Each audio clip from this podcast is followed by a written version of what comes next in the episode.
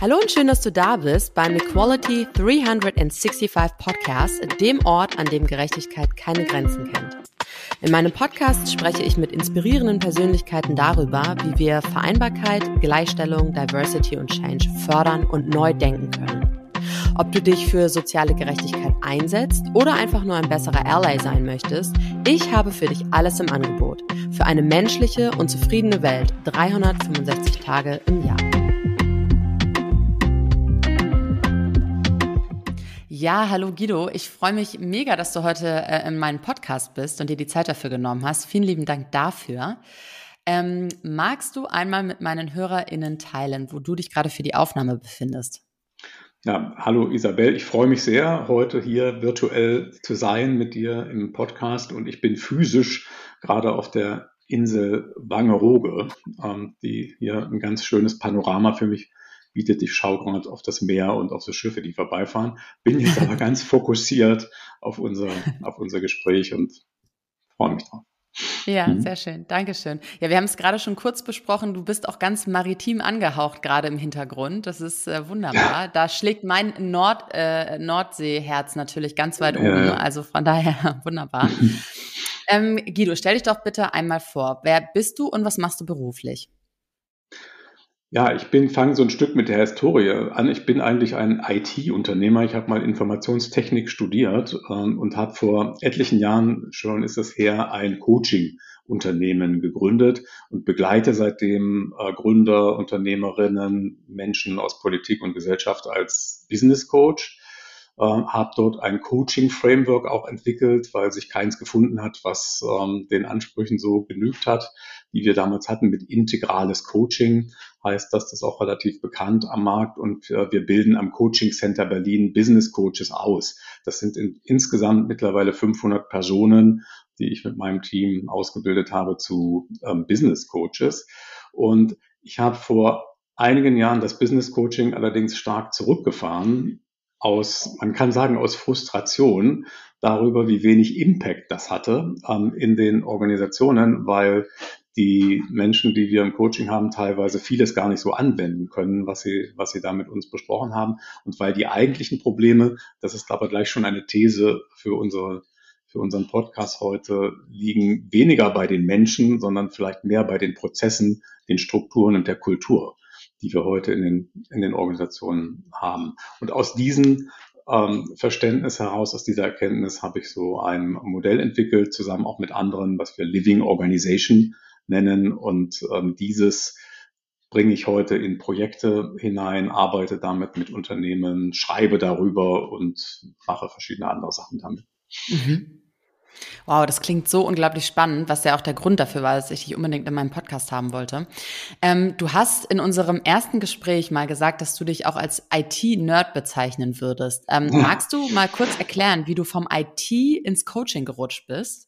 Oder auch in die Entwicklung deines ähm, Modells, ja, ne? Living Organization. Ja, ja, also ich war schon, schon, schon immer sehr technikbegeistert und für mich war klar, ich werde Ingenieur und es muss Informationstechnik sein. Das habe ich auch studiert ähm, und war, aber ich glaube, der Einzige in meiner Matrikel, der also auch in gesellschaftswissenschaftlichen Fächern und Philosophie immer eine Eins hatte in den, äh, in den Klausuren, einfach weil mich das so sehr interessiert hat. Das war, glaube ich, schon angelegt zu dieser Zeit ähm, und habe dann aber etliche Jahre im IT-Bereich gearbeitet, äh, habe da auch gegründet, ein Softwareentwicklungsunternehmen, habe Projekte durchgeführt im Gesundheitswesen, war ich da unterwegs, wo wir klinische Informationssysteme eingeführt haben. Und ich habe frühzeitig gesehen, dass die komplexeren Probleme, die sich schwieriger lösen lassen und die Sachverhalte, die wir da haben, mehr in den Menschen und in den Organisationen und in den Gruppen liegen als in der Technik.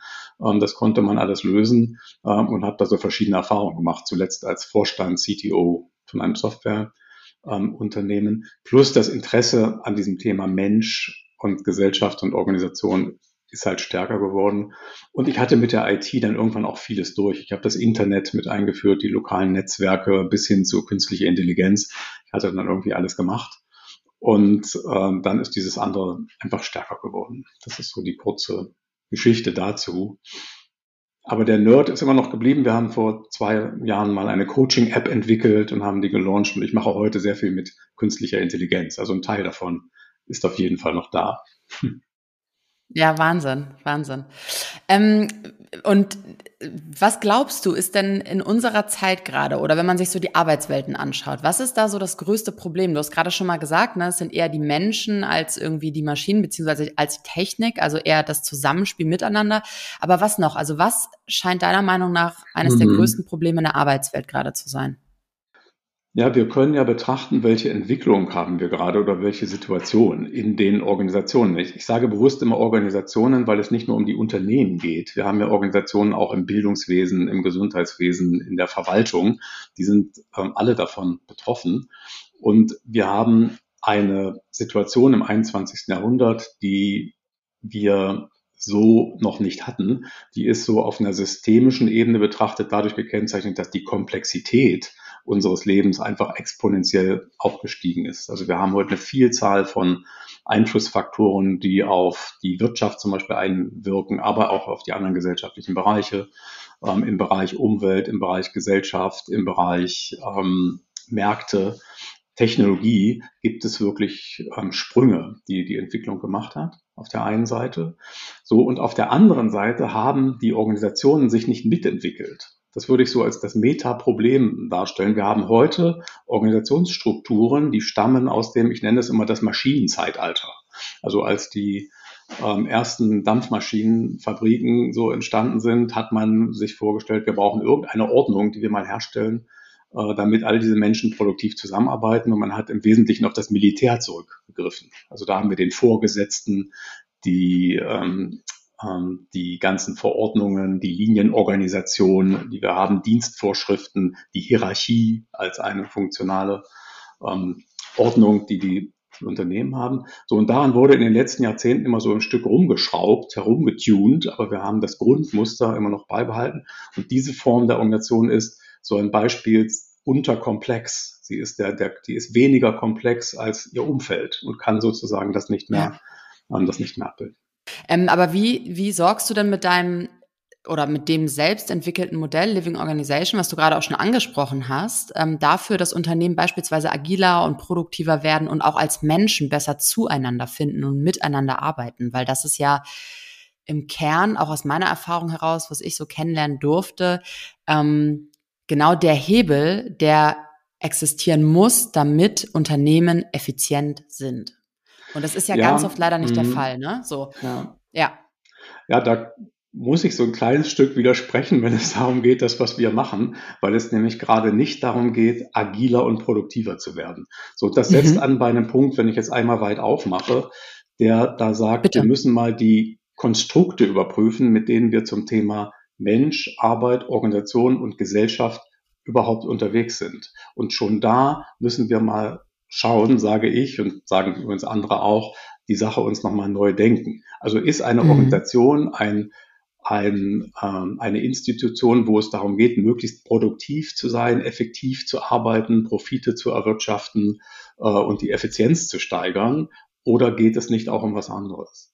Und ja, äh, da setzt schon dieser, der Ansatz an. Es gibt dann ein gutes Werk von Jeremy Rifkin, was der letztes Jahr geschrieben hat, das Zeitalter der Resilienz. Und da erläutert er das mal im gesamten äh, gesellschaftlichen Maßstab, wie wir vielleicht von Effizienz zu Resilienz kommen müssen. So, und ich, wenn ich es versuche, so in zwei, drei Sätzen zu sagen, wie können wir sagen, dass eine Organisation ähm, ein Lebens- und Erwerbsraum ist für die Mitglieder der Organisation, eingebettet in ein gesellschaftliches Ökosystem, wo die Organisation Leistungen bietet, Services und Produkte, die dazu dienen, dass sich die Gesellschaft weiterentwickelt und ähm, dass es allen dabei gut geht. Und da geht es vielleicht nicht um immer mehr Produktivität, sondern um Resilienz ist ja so ein Begriff, ähm, wie können wir anpassungsfähig sein, neue Fähigkeiten äh, erlernen, um mit dem Umfeld besser umgehen zu können, dass es, dass es in diese Richtung geht. So, das ist schon der, ähm, der Ansatz. Und dann die Frage, wenn das der Ansatz ist, wie muss man es dann machen, dass unsere Organisationen ähm, praktisch so funktionieren. Aber dazu muss man die grundlegenden Paradigmen, wenn wir das so nennen wollen, auch mal anschauen. Und wir haben definitiv im Moment, wir haben so ein, ich nenne es mal gesellschaftswissenschaftlich, so ein neoliberaler Ansatz, ähm, der vor allen Dingen in den Unternehmen gefahren wird. Wie können wir produktiver werden? Und Agilität ist so ein Mittel dazu, äh, um das vielleicht auch zu erreichen. Ja, das mhm. ist so die, die Situation, die wir gerade haben. Ja, ich finde es äh, persönlich total schön, was du sagst, und das weißt du ja auch, wir haben da ja schon mal drüber gesprochen. Ähm, wenn ich jetzt kritisch das Modell hinterfragen möchte, ne, und ich schaue so in unsere Gesellschaft, wir sind eine Leistungsgesellschaft, wir sind sehr daran interessiert, in einer Wohlstandsgesellschaft zu bleiben, wenn du so möchtest. Ähm, ich habe mich jetzt gerade gefragt, wenn ein Geschäftsmodell auf Resilienz ausgerichtet ist und nicht auf ähm, Produktivität, inwiefern ist ein solches Modell dann interessant für Unternehmen? Ja, der, die Brücke dahin ist, ähm, dass ja Produktivität äh, in so etwas wie Resilienz eingeschlossen ist. So, und zwar die, ich erkläre es so, der, die, ähm, der Hintergrund für, die, für das Living-Modell ähm, sind intelligente Systeme. Und intelligente Systeme haben die Eigenschaft der also wir haben eine ganze Reihe von Eigenschaften. Ich nenne nur mal zwei, drei, die signifikant sind. Das ist Adaptivität. Sie können sich an veränderte Umgebungsbedingungen anpassen.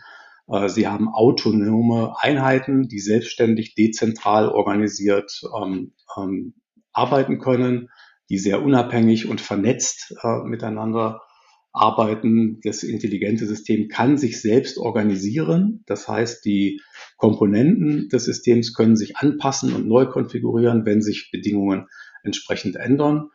Ähm, und es gibt so Eigenschaften wie Emergenz und Lernfähigkeit. Sie können, intelligente Systeme können neue Dinge entwickeln, die es vorher noch nicht gab, und sie können lernen aus Erfahrung. So, und das sind Eigenschaften, die dazu führen, dass sie unter veränderten Bedingungen eben, wenn wir so wollen, maximal produktiv sein können äh, und auch Fehler, die auftreten, ausgleichen können und sich insgesamt als System ähm, gut entwickeln können. Deswegen ist es gar kein Widerspruch, nur ein anderer Weg. Wenn man nur auf die Produktivität aber schaut äh, und diese Intelligenzeigenschaften außer, ähm, außer Blick lässt, wird man kurzfristig irgendwie vielleicht was erreichen, aber es hat sehr viele negative Effekte. Und die sehen wir heute. Sehr vielen Menschen geht es nicht gut in den Organisationen. Ähm, äh, die Krisen, die kommen, die Herausforderungen von außen werden nicht so gut abgefedert. Ähm, es gibt sehr viele Dinge, die nicht gut laufen, für die Menschen nicht und auch nicht für die Unternehmen. Ähm, und da müssen wir halt dran gehen und können wir auch, wenn wir uns an Vorbildern orientieren, die zum Beispiel intelligente, lebendige Systeme sind und wenn wir das übertragen auf diesen Kontext Organisation. Ja, sehr, sehr spannend. Ähm, und Guido, was würdest du denn sagen, neben den Punkten, die du jetzt gerade schon genannt hast, was zeichnet das Living Organizations Modell aus? Ja, ich kann ein paar so Eckpunkte ähm, sagen, die da vielleicht signifikant sind für die, ähm, für das, was wir da machen. Es gibt in der Organisation jetzt keine Hierarchie mehr, sondern eine Netzwerk. Topologie. Das heißt, Mitglieder der Organisation, wir haben auch keine Führungskräfte und Mitarbeitende mehr. Um das zu sagen, wir haben Mitglieder der, der Organisation, die bilden Teams mit maximal so einer Regel zwölf äh, Mitgliedern, die definieren dann ihre Rollen und den Sinn und Zweck und die Services, die das Teams äh, liefert in die Organisation hinein. Diese Teams bilden größere, wenn die eine größere Aufgabe verfolgen, zum Beispiel ein Produkt bauen, äh, oder einen größeren Service zur Verfügung stellen, dann bilden die Cluster aus ähm, bis zu sieben Teams können das machen.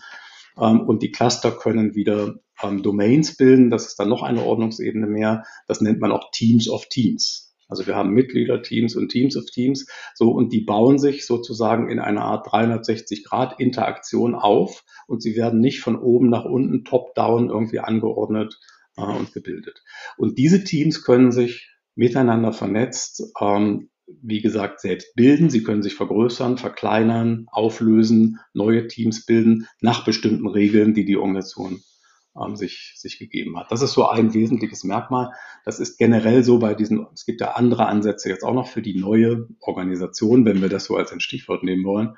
Ähm, das erste, was man immer sieht, sind diese Teamstrukturen. Sind da so Kreise oder sind da so äh, Matrix-Strukturen und bei, bei dem Living-Ansatz ist das so eine, man nennt das eine holonistische Struktur. Die sind so ineinander geschachtelte Teams, die sich sozusagen selbst ähm, konfigurieren. Und das ist eben eine Eigenschaft intelligenter Systeme, dass die selbst organisiert ihre eigene Struktur ändern und sich reproduzieren können in ihren Elementen.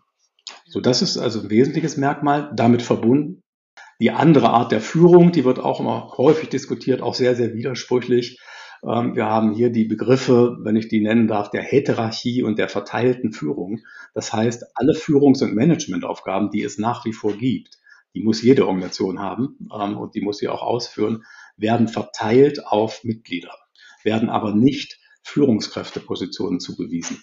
Und das ist der wesentliche Unterschied. Das heißt, die Mitglieder, die Aufgaben, die das sind, sind klar definiert und jedes Team entscheidet, wer diese Aufgaben wahrnimmt. Und da gibt es dann sehr verschiedene Lösungsmöglichkeiten. Die Teams haben eine gesetzte Rolle, das ist die der Sprecherin. Ähm, und die Sprecherinnen koordinieren diesen Prozess der Verteilung und sind primäre Ansprechpartner für, für andere Teams.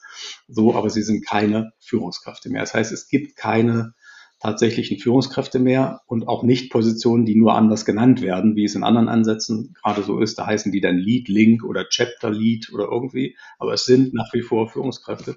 Und meines Wissens ist Living der einzige Ansatz im Moment, der das konsequent nicht mehr macht, sondern auf diese verteilte Intelligenz, verteilte Führung und auf die kollektive Intelligenz setzt. Ja, jetzt habe ich ganz viele Fragen. Also erstmal habe ich mich jetzt das gerade gefragt, ja, würdest du würdest du sagen, dass ähm, eine solche Organisation für alle Menschen gut ist? Weil ich frage das bewusst, weil ich glaube, es gibt ja. ja Menschen, die gar nicht so gut darin sind, sich selber zu führen.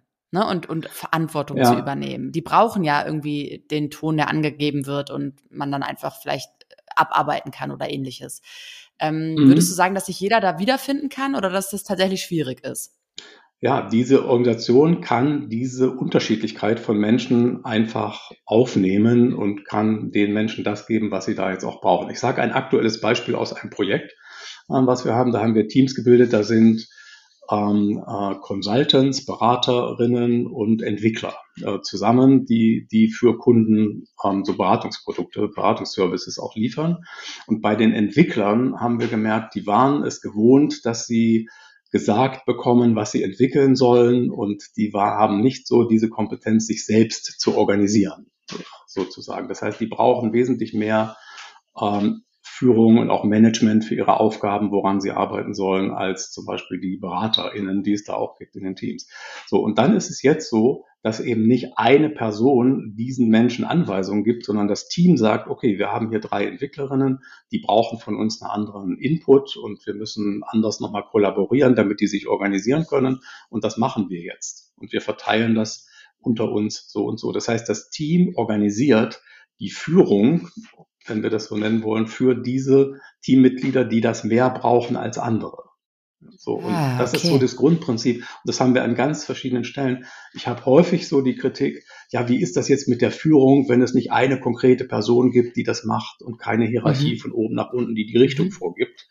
Ähm, die Führung ist da, und zwar, ich behaupte, mehr als vorher. Ich behaupte es nicht nur, sondern das ist die Erfahrung, weil jetzt mehr Menschen sich beteiligen, darüber nachzudenken, wie sie sich als Team organisieren. Also mehr Menschen arbeiten am Team, nicht nur an den Leistungen, sondern eben am Team selbst und nehmen da Führungs- und Managementaufgaben. War mehr als das vorher der Fall war.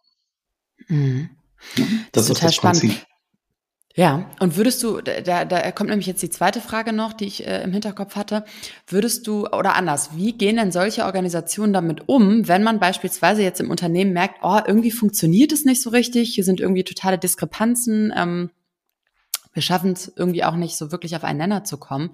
Und wir sind mit dem wie wir gerade arbeiten, nicht erfolgreich. Bedeutet, ergo der CEO im Regelfall würde dann sich wahrscheinlich mit seinem Team, mit seinem Management-Team zusammensetzen und überlegen, okay, wie kann man die strategische Ausrichtung nochmal neu denken oder ähnliches. Ähm, wie würde das in dem Fall stattfinden? Ja, die, das ist ein sehr, sehr guter Punkt. Die strategische Ausrichtung, äh, die es ja geben muss in jedem Unternehmen. Das heißt, was ist unser Purpose, den wir verfolgen als Unternehmen? Ähm, was ist unsere Vision, die Vorstellung, äh, welche Zukunft ähm, wollen wir haben und was sind dann Strategien, also Wege, die wir gehen wollen, um ähm, dorthin zu kommen und wer sind unsere Kunden, was ist unsere Kernzielgruppe, was sind unsere Services, unsere Produkte. Das sind wichtige Fragestellungen, die im Unternehmen bestehen, für jedes Unternehmen auch, ähm, auch heute. Die Frage ist jetzt, wie kommt das zustande, dass es eine Vision, eine Strategie gibt, dass Produktentscheidungen eben getroffen werden? Und in der Jetzt in der konventionellen Struktur, wie ich die gerne auch nenne, ist es eben so, dass das irgendwie eine Aufgabe des Top-Managements ist und von einzelnen Personen, Experten, die sie beraten, diese strategischen Fragestellungen zu lösen. Und die Teams setzen das dann irgendwie um, über diese Management-Ebenen hinweg gesteuert, oberes Management, mittleres Management, Teammanagement und Teams. So. Und ähm, das hat übrigens sehr viele Defizite. Das hat ähm, das Defizit, dass einzelne Personen das gesamte Feld überblicken müssen und schwerwiegende Entscheidungen treffen für die gesamte Organisation und dass es Wissen und also faktisches Wissen, intuitives Wissen und Intelligenz, die es in der Organisation gibt, gar nicht beteiligt ist an diesen strategischen Fragestellungen. Und in dem Living-Modell läuft das anders. Da gibt es eben die Aufgabe, wir, wir wollen unsere Vision überarbeiten, wir brauchen eine neue Strategie. Dann werden diese Punkte in den Teams diskutiert. Die Teams verdichten ihre Vorschläge jeweils auf diesen Ebenen, die die Organisation hat, Team, Cluster und Domain. Und auf der Domain-Ebene, mehrere Domains bilden eine Organisation, werden diese Dinge zusammengefasst und daraus werden dann die strategischen Entscheidungen abgeleitet oder die strategischen Lösungskomponenten. Das heißt, es ist ein völlig anderes Verfahren.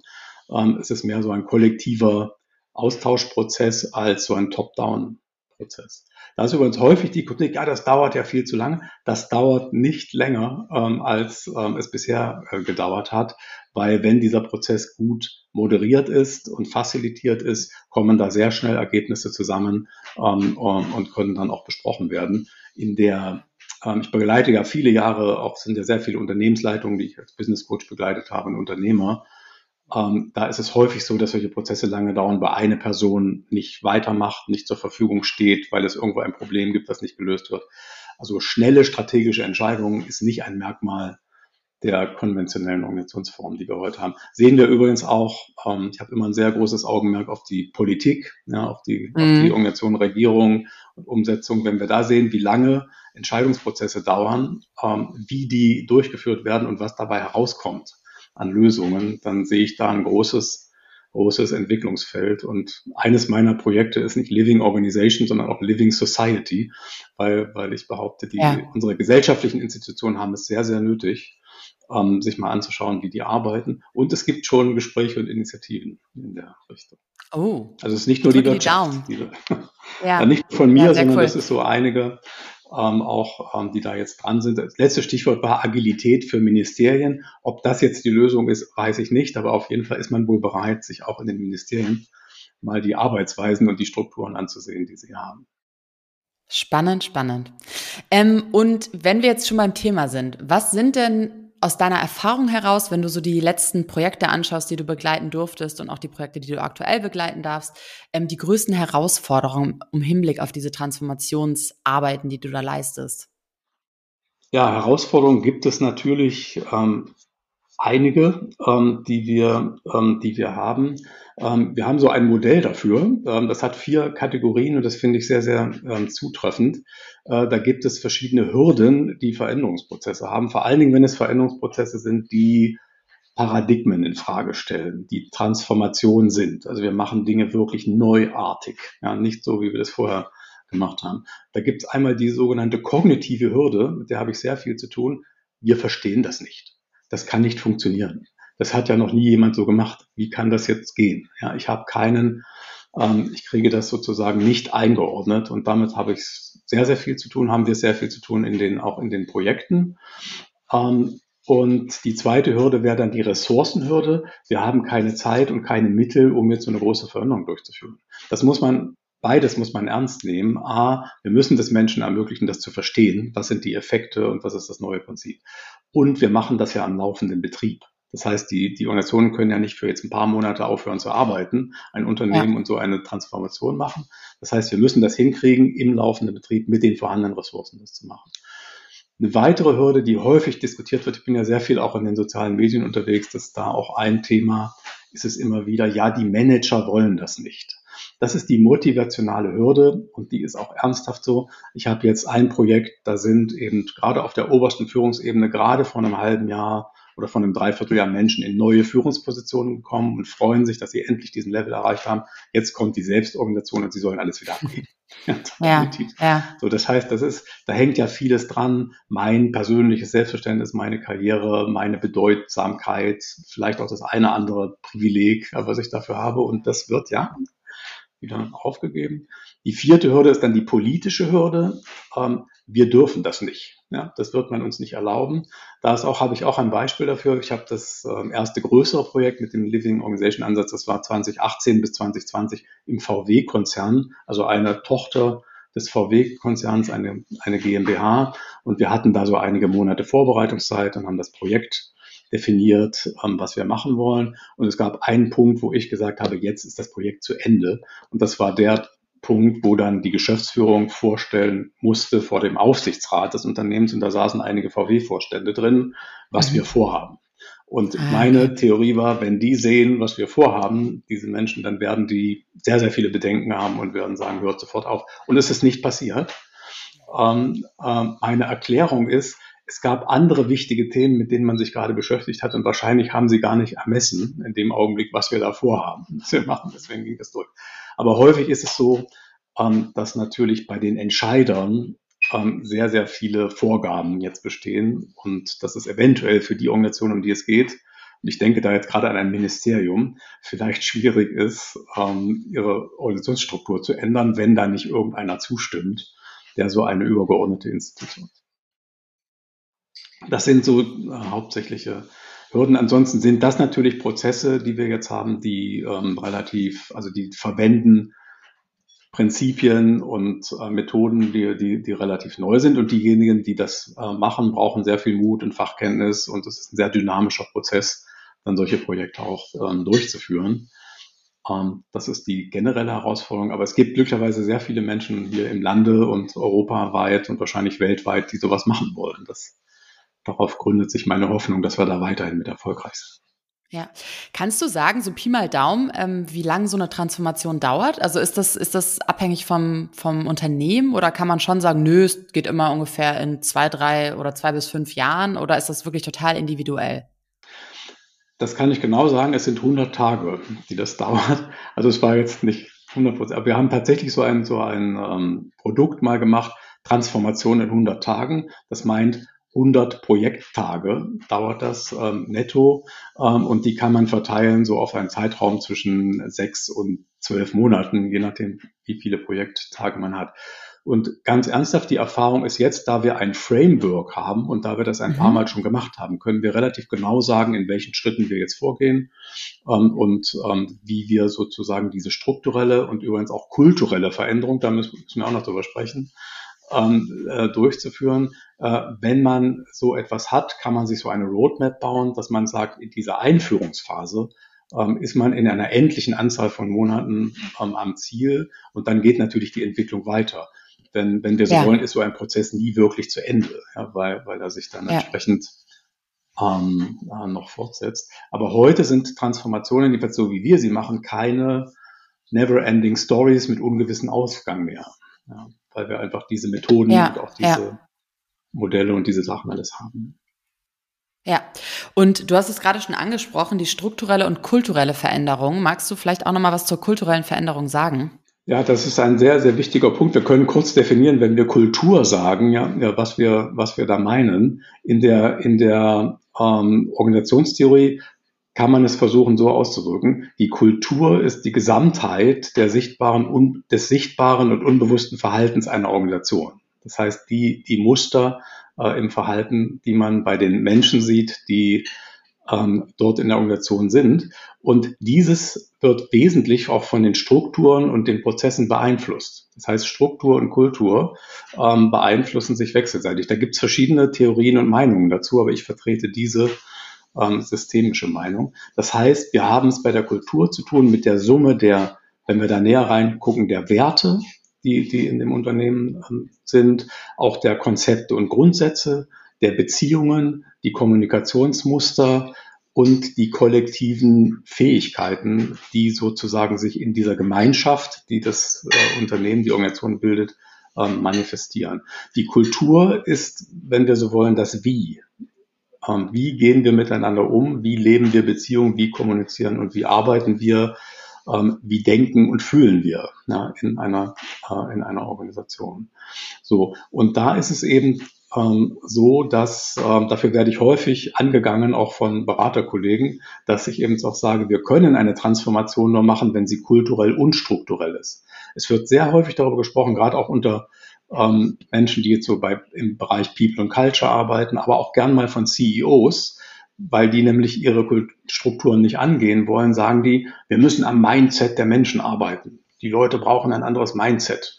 Kommt ihr mal Coaches und arbeitet mit denen und macht Trainings und dass die dann irgendwie als Unternehmerinnen im Unternehmen denken und dass sie Führung anders organisieren und dass sie sich irgendwie verändern müssen.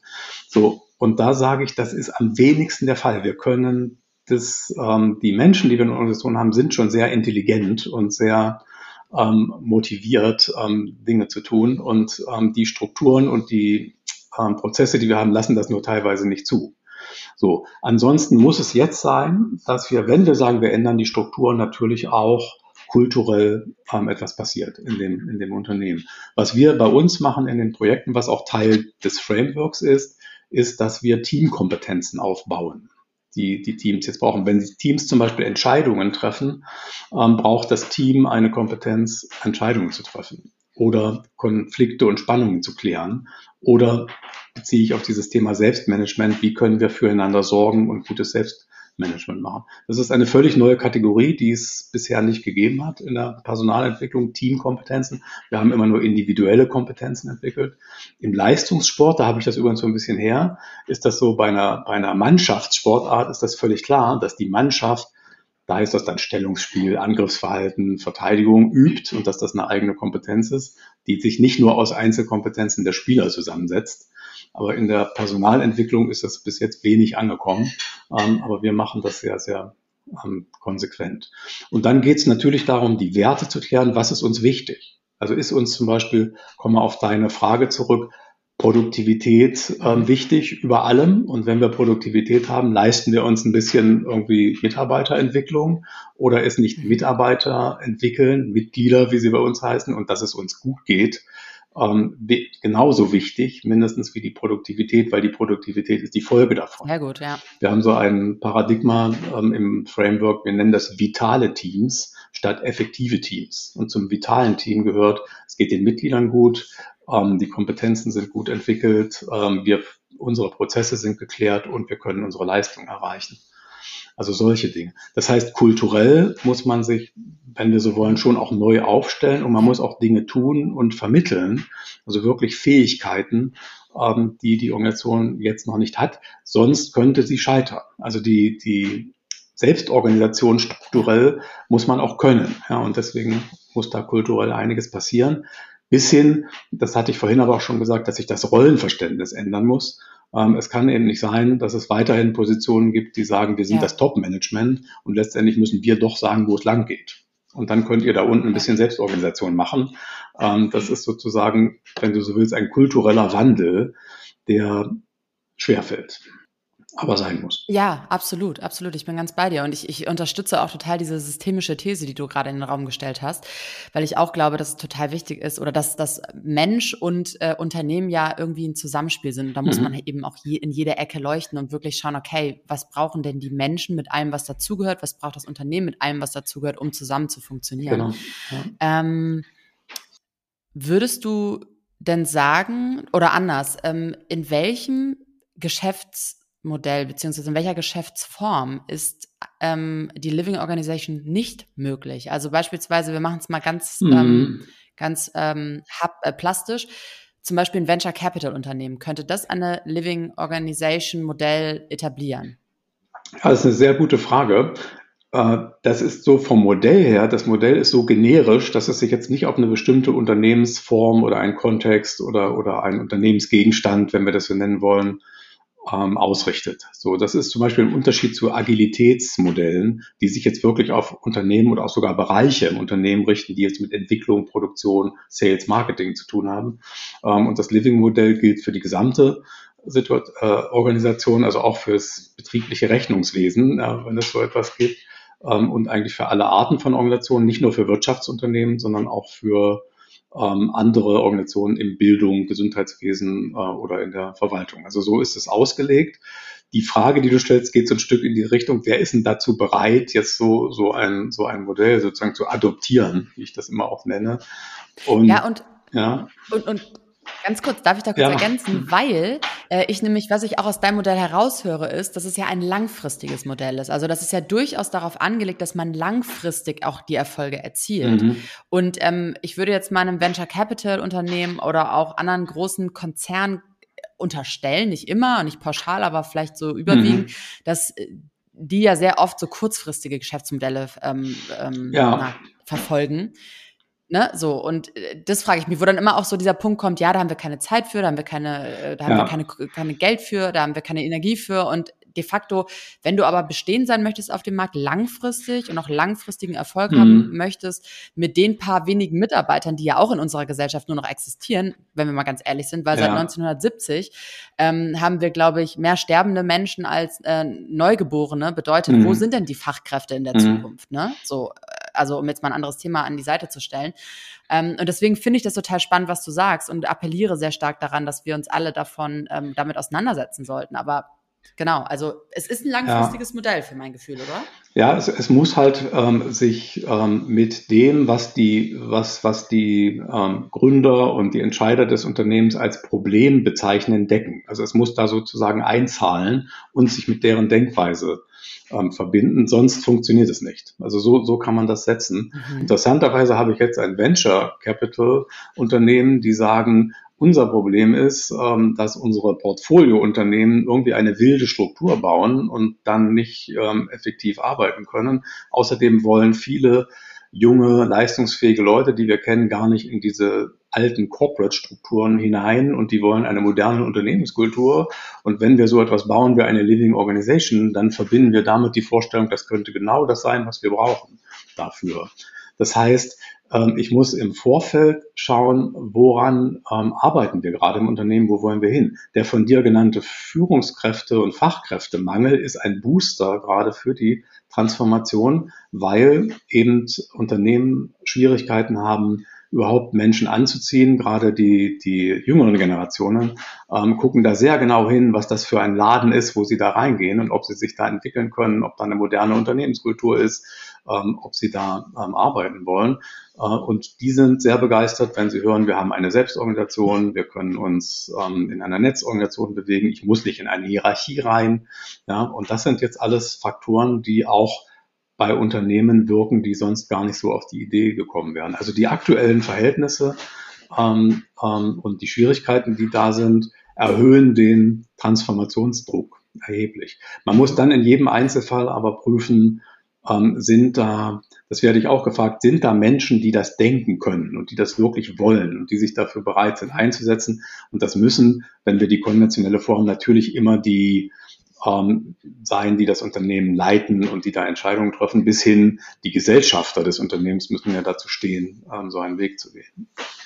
Mhm, mh. das, ja. Wow, ich, ja, bitte. Das erinnert mich übrigens an die, weil ich ja zum Thema Technik, ähm, will ich das mal sagen, weil ich da ja eine, eine Historie habe.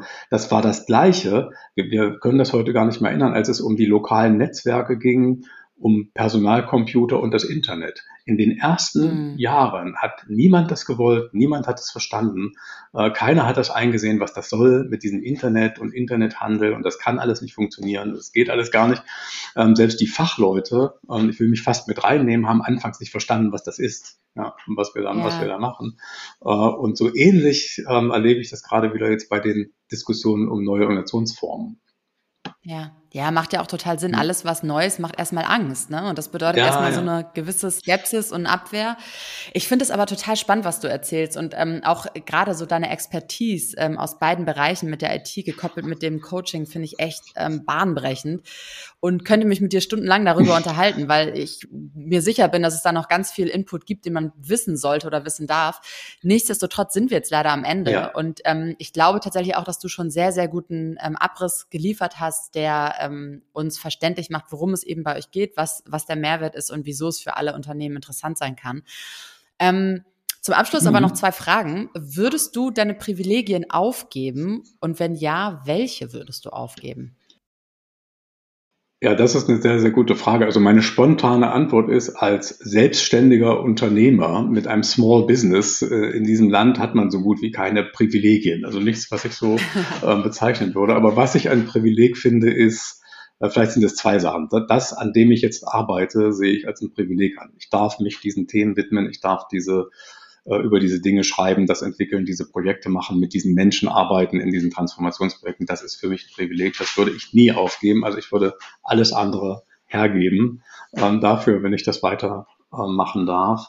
Ähm, und das andere, mehr größerer Rahmen, ist es schon ein Pri Privileg, daran denke ich täglich, dass wir in so einem Land leben können, in der, in der Europäischen Union unter Verhältnissen, die demokratische Verhältnisse sind und wo es uns relativ gut geht. Das ist ein Privileg gegenüber vielen Milliarden anderen Menschen, ähm, die, das, ähm, die das nicht haben. Also dieses Leben in einer Demokratie ähm, ist für mich ein Pri Privileg. Ich würde es nur gern haben in der Zukunft, dass es eine intelligente, soziale, ökologisch nachhaltige Demokratie ist, die wir haben. Also die mhm. zukunftsfähig ist und daran würde ich gern weiter mitarbeiten, dass das passiert. Ja, ja.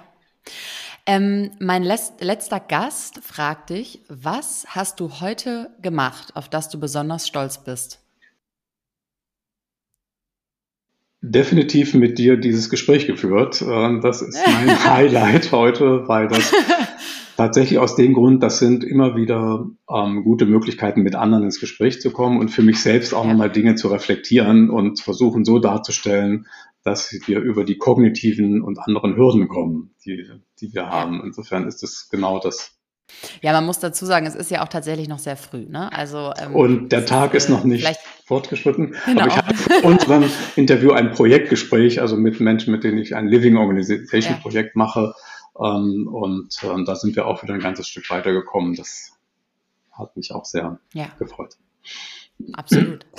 Ähm, magst du dem nächsten Gast oder der nächsten Gäste noch eine Frage stellen? Ja, so ein Stück aus dem Kontext, wo, wo wir jetzt waren, so Gesellschaft, würde ich dann, wer immer das ist, wer als nächstes kommt, mal fragen, mhm. welches ist die Herausforderung für unsere Gesellschaft, die du aktuell siehst und wo siehst du Lösungselemente? Ah, spannend. Guido, es war mir ein Fest. Vielen lieben Dank für deine Zeit sehr, und für diese wirklich bahnbrechenden Gedanken, die du mit uns geteilt hast ähm, und das Modell äh, Living Organization ganz generell. Ich bin mir sicher, dass das für viele sehr interessant klingt und ja, bestimmt einige vielleicht auch im Nachgang nochmal auf dich zukommen. Danke, danke. Ich wünsche dir heute noch einen schönen Tag.